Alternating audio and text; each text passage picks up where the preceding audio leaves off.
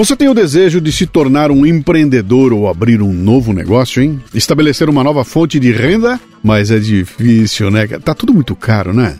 Então eu vou te dar uma dica, olha. Conheça a Santa Carga, que é uma micro franquia que oferece totens carregadores de celular com tela grande para exibir anúncios em vídeos e notícias em tempo real. Também, além disso, os totens fornecem acesso à internet via Wi-Fi. Você se associa, fica dono de um totem e o instala em um local de acesso de muita gente, como um shopping, uma oficina, uma padaria, uma loja. E o que, que você faz? Você vende para os comerciantes da região a veiculação de uma mensagem em vídeo ali no totem. Quem produz o vídeo é a própria Santa Carga, que dá para você todo o suporte. Olha, tem gente ganhando uma grana aí, cara. Já tem uns 3, 4, 5, 6, 10 totens. Tudo isso sem estoque, sem funcionários, sem aluguel. Reconhecida como a melhor micro franquia do segmento, a Santa Carga tem investimento inicial de R$ 19.900, levando um totem com a possibilidade de ganho de até 8 mil reais por mês. Acesse santacarga.vip para mais informações. Mencione lá que você é um ouvinte do Café Brasil ou do Leadercast para obter um bônus de mil reais. Santa Carga, abra o seu negócio com uma das franquias que mais crescem no Brasil.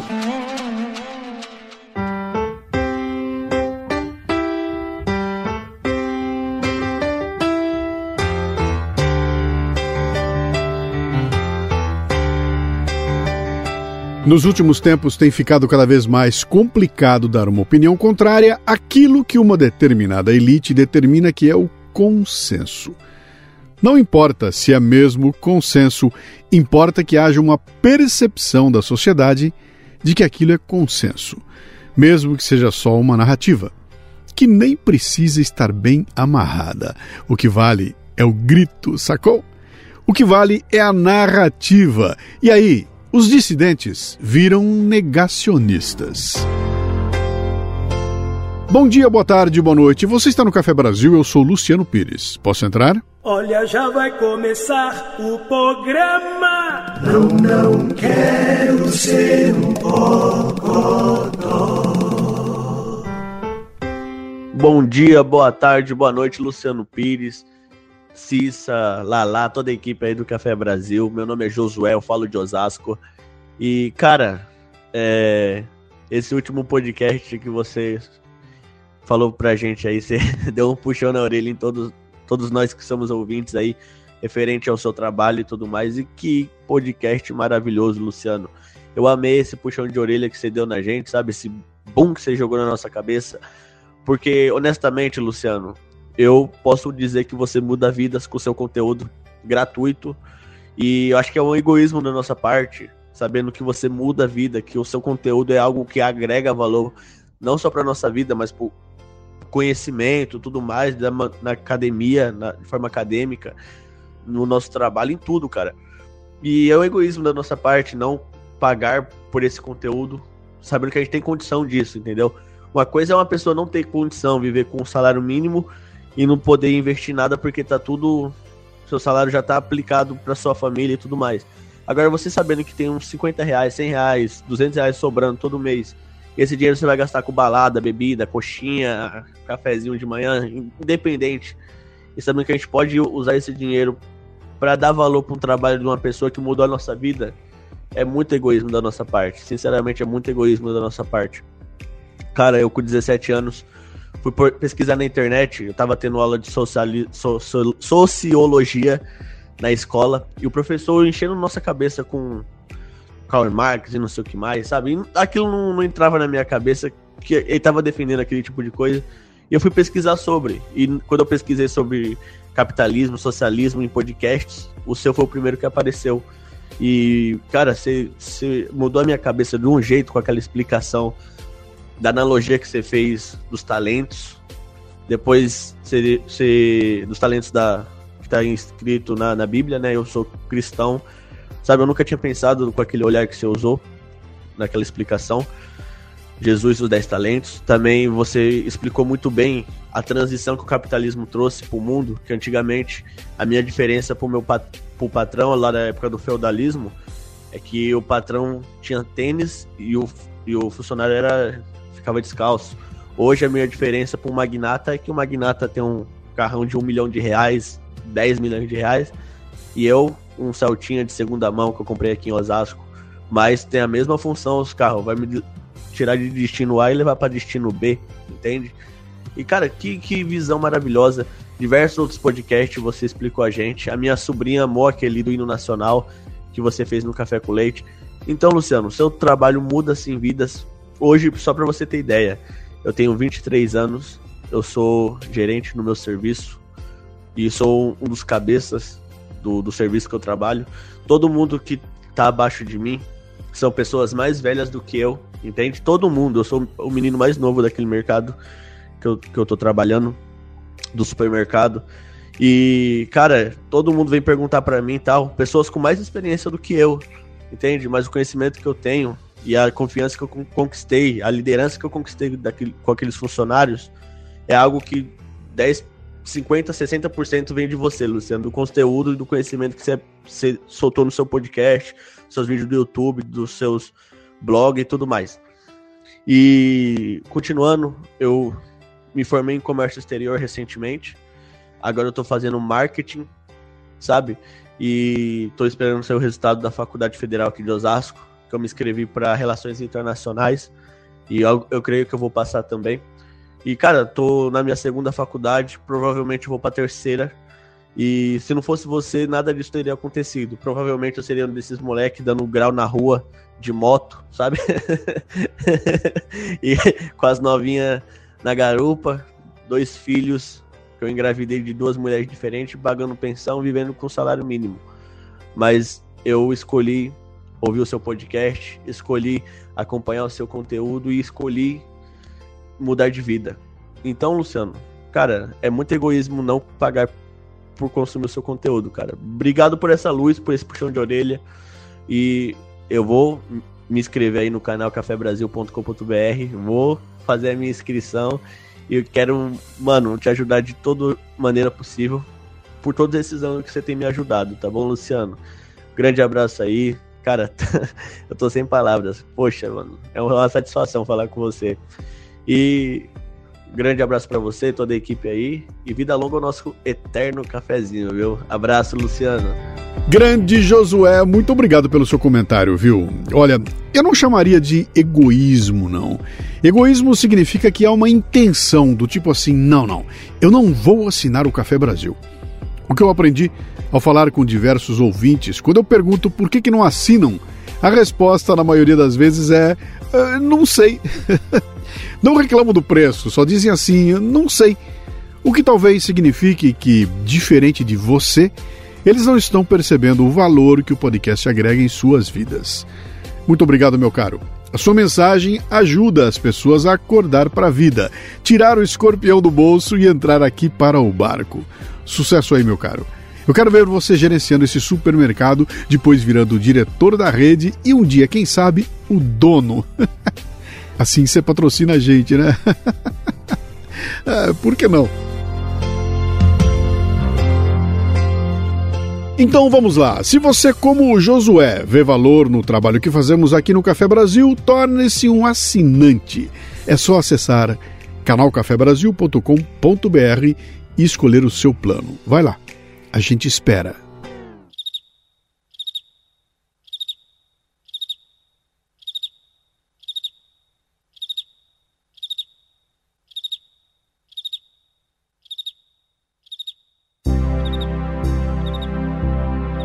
Pela atual curva de contágio no Brasil, você mantém a previsão de um milhão de mortos com base no estudo do Imperial College de Londres? É, essa previsão ou essa estimativa independe da curva atual de casos. Ela, na verdade, depende da estimativa da fatalidade por infecções. É, quantas pessoas têm complicações e chegam ao óbito entre as que, ah, entre as que contraem a Covid. Então, o que o estudo do Imperial College deu foi o prazo onde isso pode acontecer. E esse prazo tem que ser completamente revisado, dadas as medidas que nós tomamos. Né? Agora é um período muito incerto, porque quarentena, distanciamento, isolamento, tudo isso afeta o período em que isso acontece, felizmente atrasando em muito a possibilidade desse número total acontecer. Mas vários estudos recentes, como o estudo da prevalência de Covid em Nova York e um estudo publicado muito recentemente da proporção de pessoas que pegaram Covid na Espanha, mostrando que fica entre 5 e 10% de espanhóis só que foram infectados por Covid, apesar de todo o problema que a gente viu, diz pra gente que a fatalidade é até um pouco maior do que a que gera essa estimativa do Imperial College. O mundo apavorado com uma pandemia que surgia sem entender o que é estava acontecendo, informações desencontradas e de repente aparece um youtuber dizendo que poderiam morrer um milhão nos próximos meses. Cara, eu me arrepiei. Na verdade, eu fiquei indignado.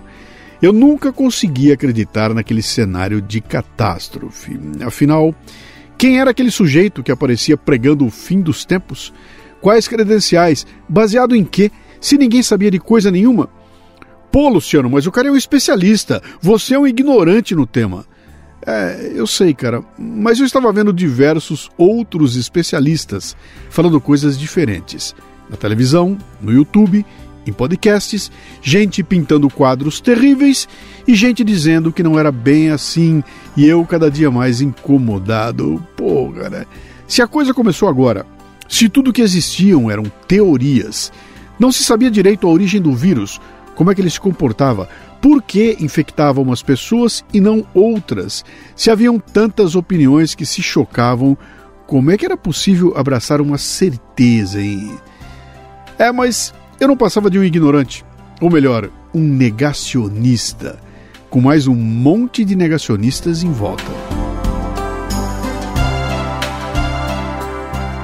Eu usei os termos negacionista e dissidente na abertura deste episódio, que descrevem atitudes diferentes em relação a uma determinada ideia, evento ou crença.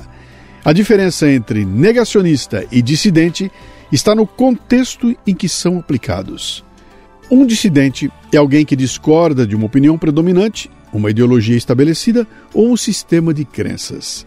O dissidente pode ter uma visão alternativa ou crítica em relação a certos aspectos, mas geralmente se baseia em análises, evidências ou experiências pessoais.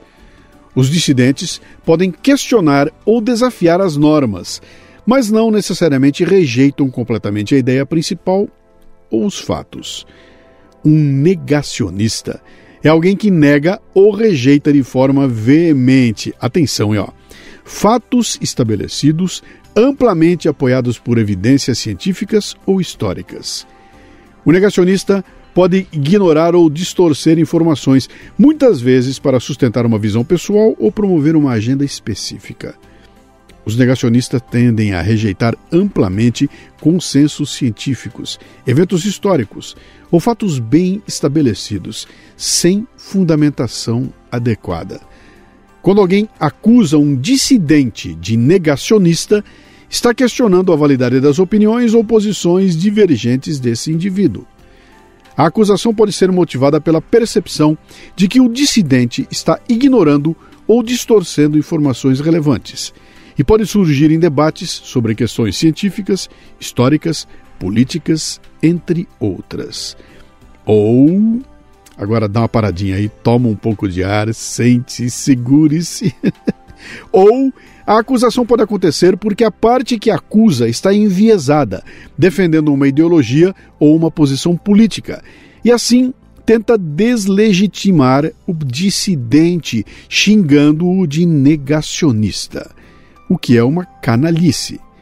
Ou a pessoa xinga o dissidente de negacionista simplesmente porque ignora o assunto e repete o que ouviu.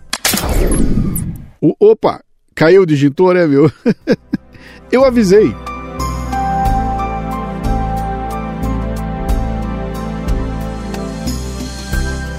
Em resumo, a diferença fundamental entre dissidentes e negacionistas reside na forma como abordam informações e evidências.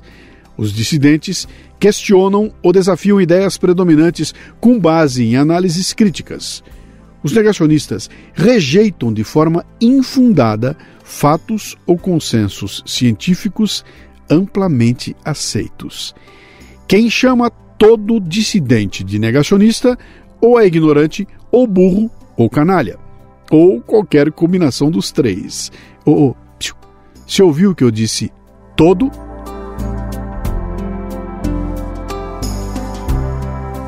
Michael Shermer é autor de um livro muito interessante chamado Negando a História. Quem diz que o Holocausto não aconteceu e por que eles dizem isso? Para escrever o livro, Michael se encontrou com diversos negacionistas do Holocausto, tentando entender como funcionam suas mentes. Aliás, esse termo negacionista ganhou popularidade exatamente com os que negam o Holocausto, mas serve para os que negam que o homem chegou à Lua que a Terra é redonda, que a Terra tem milhões de anos de idade e etc. E durante a pandemia, o termo negacionista virou o rótulo aplicado a quem fez perguntas incômodas.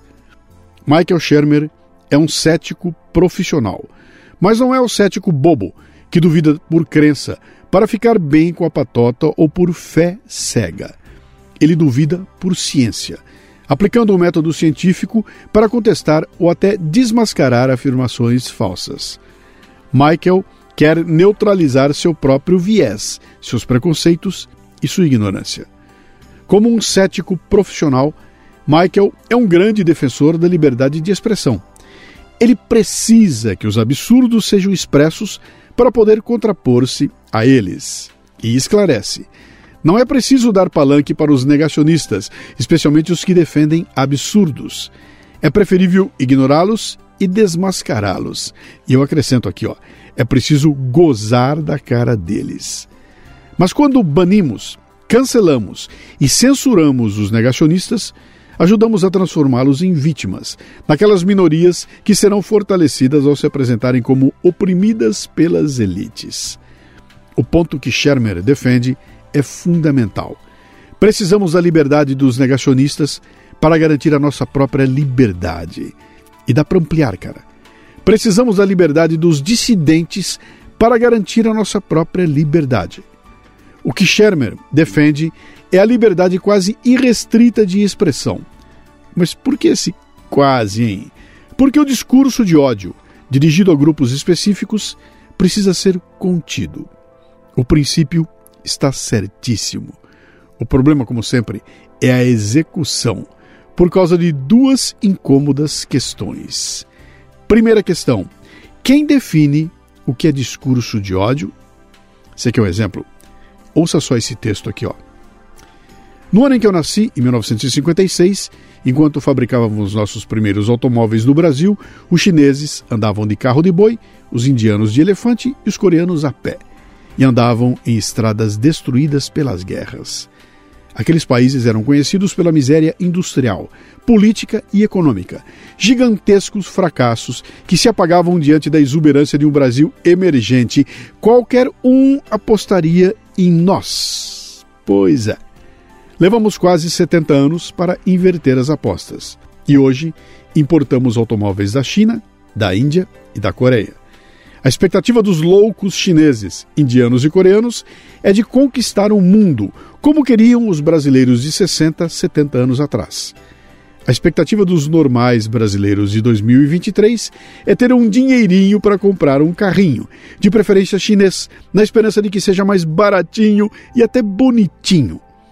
É a expectativa de quem vive na média, acostumado com o que é meio bom meio suficiente, meio competente, meio confortável, meio saudável. A expectativa de quem é meia boca, de quem não percebe que meio bom é meio ruim, meio honesto é meio desonesto, meio competente é meio incompetente. Com qual metade você fica? Então, se ouviu esse texto, hein? Eu publiquei nas minhas redes sociais nessa semana. E ele foi sumariamente deletado pelo LinkedIn, que me mandou um aviso, classificando o texto como discurso de ódio. Discurso de ódio, cara. Quem é que define o que é discurso de ódio? Olha, a segunda questão, que é ainda mais complicada, é a seguinte: e se o dissidente estiver certo? Cara, sempre que é hora de manutenção do meu veículo, eu tenho aquelas dúvidas de todos nós. Qual é o produto que eu escolho, hein? E como eu não sei muito sobre manutenção de automóveis, sabe o que, que eu faço? eu procuro quem me traz confiança. Por isso, quando se trata de peças para automóveis, motos e caminhões, eu vou de Nakata. Sabe por quê? Porque a Nakata entrega alta performance na reta, na curva, na subida, em qualquer caminho. E principalmente porque não sou só eu que estou falando, não. Pode perguntar para o seu mecânico de confiança. Amortecedores, componentes de suspensão e direção, certeza que ele vai dizer que a marca é Nakata. Sabe por quê? Horas porque é Nakata. Assine gratuitamente o boletim em nakata.com.br e receba as últimas novidades em seu e-mail. Tudo azul, tudo Nakata.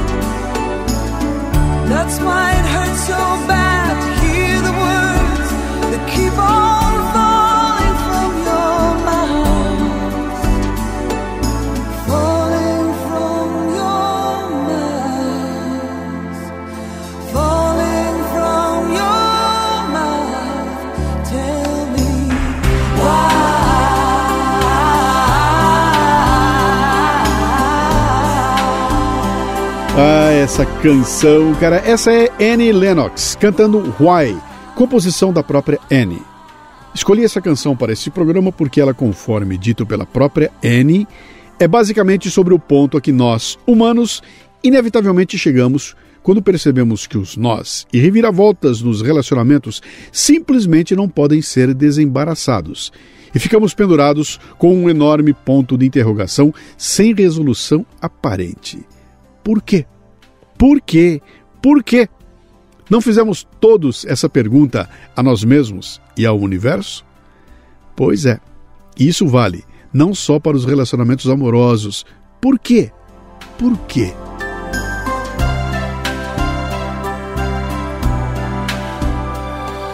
Brett Swanson é um analista que se concentra na política de internet e no impacto da tecnologia na economia além de outras inovações emergentes em tecnologia de saúde, inteligência artificial e Web3 e criptomoedas. Ele escreveu no The Wall Street Journal, em 7 de julho de 2023, um artigo chamado A Censura Covid se mostrou letal. Como o governo e as empresas de mídia social conspiraram para sufocar os dissidentes que estavam certos. Oh, pare de gritar aí, ó, e ouça. Após a explosão do ônibus espacial Challenger em 1986, o físico vencedor do prêmio Nobel Richard Feynman sabia que a verdade alimentaria o progresso e acalmaria a tristeza da nação. Para uma tecnologia bem-sucedida, disse ele, a realidade deve ter precedência sobre as relações públicas, pois a natureza não pode ser enganada. Durante três anos, as relações públicas da pandemia zombaram da natureza, gerando medo, doenças, inflação e excesso de mortes, além do que o vírus causou. A censura digital dobrou suas apostas no esforço para esconder a realidade, mas a realidade está ganhando sua hora no tribunal. Em 4 de julho, o juiz distrital dos Estados Unidos, Terry Doughty, proibiu temporariamente várias agências federais e a Casa Branca de colaborar com empresas de mídia social e grupos terceirizados na censura do discurso sobre a pandemia. O caso Missouri versus Biden, uma ação judicial movida pelo estado do Missouri contra o governo federal dos Estados Unidos, é emblemático. O estado do Missouri alega violação da segunda emenda e interferência na autoridade estadual por medidas relacionadas ao controle de armas implementadas pelo presidente Biden. O caso expôs as relações entre agências governamentais e empresas de mídia social, revelando uma camada adicional de centros universitários e autodenominados vigilantes da desinformação e suas estruturas para verificação de fatos. A divulgação de alguns dos arquivos internos do Twitter por Elon Musk mostrou que pelo menos 80 agentes do FBI estavam envolvidos com empresas de mídia social. A maioria dos agentes não estava lutando contra o terrorismo, mas procurando e acusando pensamentos errados de cidadãos americanos, inclusive cientistas eminentes que sugeriram caminhos diferentes na política da Covid. Sabe o resultado dessas relações? O Twitter colocou em sua lista negra o médico e economista da Universidade de Stanford, Jay Bhattacharya, por mostrar que a Covid ameaçava quase exclusivamente os idosos foi reduzida severamente a visibilidade de seus tweets. Quando o especialista de políticas de saúde de Stanford, Scott Atlas, começou a aconselhar a Casa Branca, o YouTube apagou seu famoso vídeo contra os lockdowns. O Twitter baniu Robert Malone, um pioneiro da tecnologia de vacinas de mRNA, por ele chamar a atenção para os perigos das vacinas. O YouTube desmonetizou o biólogo evolutivo Brett Weinstein, que sugeriu que o vírus poderia ser modificado e previu o surgimento de variantes resistentes à vacina. E esses são apenas alguns exemplos. As plataformas de mídia social agiram como instrumentos poderosos para a censura ampla, mas não estavam sozinhas. Escolas de medicina, conselhos médicos, revistas científicas e a mídia leiga em massa cantaram no mesmo tom. Legiões de médicos ficaram quietas depois de testemunhar a demonização de seus pares que desafiaram a ortodoxia das políticas adotadas durante a pandemia. Como resultado, milhões de pacientes e cidadãos foram privados de recursos importantes. As autoridades de saúde e os médicos da TV Insistiram que os jovens eram vulneráveis, exigiram que as crianças usassem máscaras, fecharam escolas, praias e parques e relutaram em aceitar análises cruciais de custo-benefício. A economia, a saúde mental, nunca ouvimos falar deles. Esses especialistas negaram os efeitos protetores da imunidade adquirida, um fenômeno que conhecemos desde a praga de Atenas 430 anos antes de Cristo. Eles proibiram medicamentos genéricos aprovados pela Food and Drug Administration, como azitromicina e ivermectina. Medicamentos que nações de baixa renda em todo o mundo estavam implantando com sucesso. Eles falharam em apreciar a dinâmica evolutiva da vacinação em massa durante uma pandemia. O governo dos Estados Unidos gastou 6 trilhões de dólares para impulsionar a economia durante os lockdowns e a maioria das pessoas pegou o Covid de qualquer maneira. Pior de tudo, os lockdowns e mandatos resultaram em danos sem precedentes para jovens e pessoas de meia idade nos países ricos. O excesso de mortalidade na maioria dos países de alta renda foi pior em 2001 e 2022 do que em 2020, o ano inicial da pandemia. Muitas nações mais pobres, com menos controle do governo, tiveram resultados melhores. A Suécia, que não fez lockdown, teve um desempenho melhor do que quase todas as outras nações avançadas. Depois de passar por 2020 com relativo sucesso, pessoas saudáveis, jovens e de meia idade em nações ricas começaram a morrer em números sem precedentes em 2021 e 2022.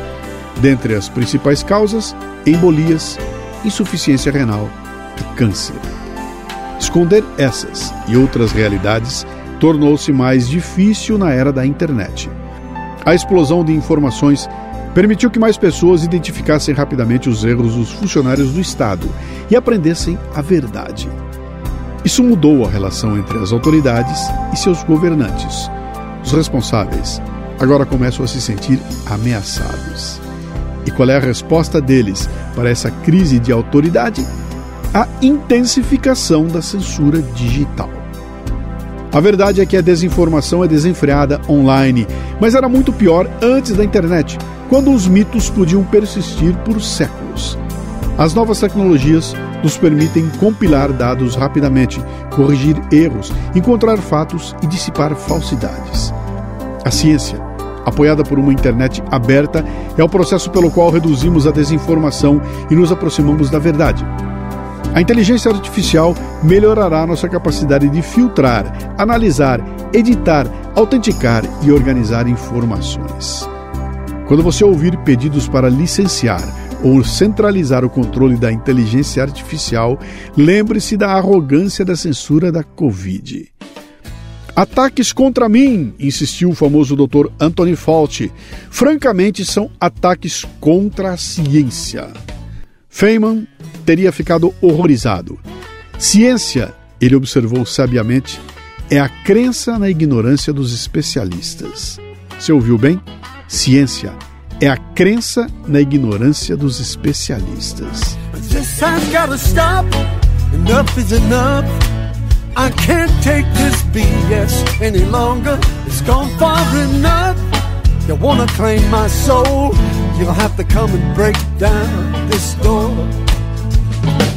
I knew that something was going on wrong when you started laying down the law. I can't move my hands. Break out in sweat. I wanna cry. Can't take it anymore. This has gotta stop. Enough is enough. I can't take this BS any longer. It's gone far enough. You wanna claim my soul? You'll have to come and break down this door. Been around a long, long time. Seen it all, and I'm used to being free. I know who I am. Try to do what's right. So lock me up and throw away the key. But This has gotta stop. Enough is enough. I can't take this BS any longer. It's gone far enough. You wanna claim my soul? You'll have to come and break down this door. E assim então, ao som de This Has Gotta Stop, com Eric Clapton e Van Morrison, que vamos saindo assim levemente cancelados. Olha, antes da pandemia, Eric Clapton era um dos intocáveis mais antigos do rock, um ídolo multigeracional com a mesma posição de Billy Joel, James Taylor e Elton John. Seu álbum de 1992, Unplugged, continua sendo o lançamento ao vivo mais vendido de todos os tempos, com mais de 25 milhões de cópias. Eric é o único artista introduzido três vezes diferentes no Rock and Roll Hall of Fame. Em um mundo cada vez mais polarizado, Eric Clapton sempre ficou fora da política. Ele nunca foi de aparecer em comícios ou passeatas. Mas quando começou a falar contra medidas como lockdown e contra vacinas sobre as quais não se tinha consenso, especialmente depois de perder o movimento temporariamente nas mãos por conta de efeitos adversos da vacina contra a Covid, Clapton foi cancelado, humilhado e perdeu shows e contratos. Não adiantou afirmar e reafirmar que ele é um grande defensor da liberdade de escolha, o que justifica sua posição sobre as vacinas. Nem que suas opiniões sobre outros assuntos refletiriam essa crença na liberdade de escolha. Clapton foi rotulado como trumpista, negacionista, porque cantou assim, ó: eu sabia que estava acontecendo algo de errado quando você começou a ditar regras. Não consigo mexer minhas mãos, eu começo a suar, eu quero chorar, não aguento mais. Pois é, Eric Clapton ousou dizer que não concordava com aquilo que diziam ser o consenso.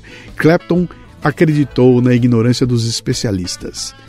Na parte do bônus para assinantes, eu vou falar um pouco mais sobre a diferença entre dissidentes e negacionistas, para que possamos aprender a diferenciá-los e a exercer um pouco mais de humildade.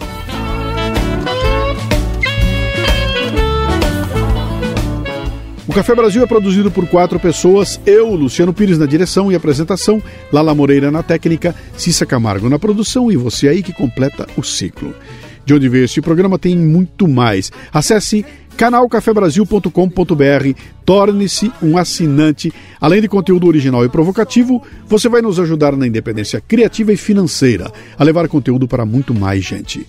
E se você gosta do podcast, imagine só uma palestra ao vivo. Cara, eu já tenho mais de 1.100 palestras no currículo sobre uma série de conteúdos diferentes. Conheça os temas que eu abordo no lucianopires.com.br. Mande um comentário de voz pelo WhatsApp no 11 964 294746. E também estamos no Telegram com o grupo Café Brasil.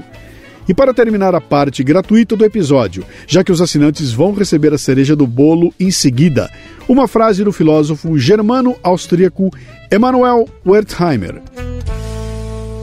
Não há mais severo moralista do que o caloteiro quando é caloteado.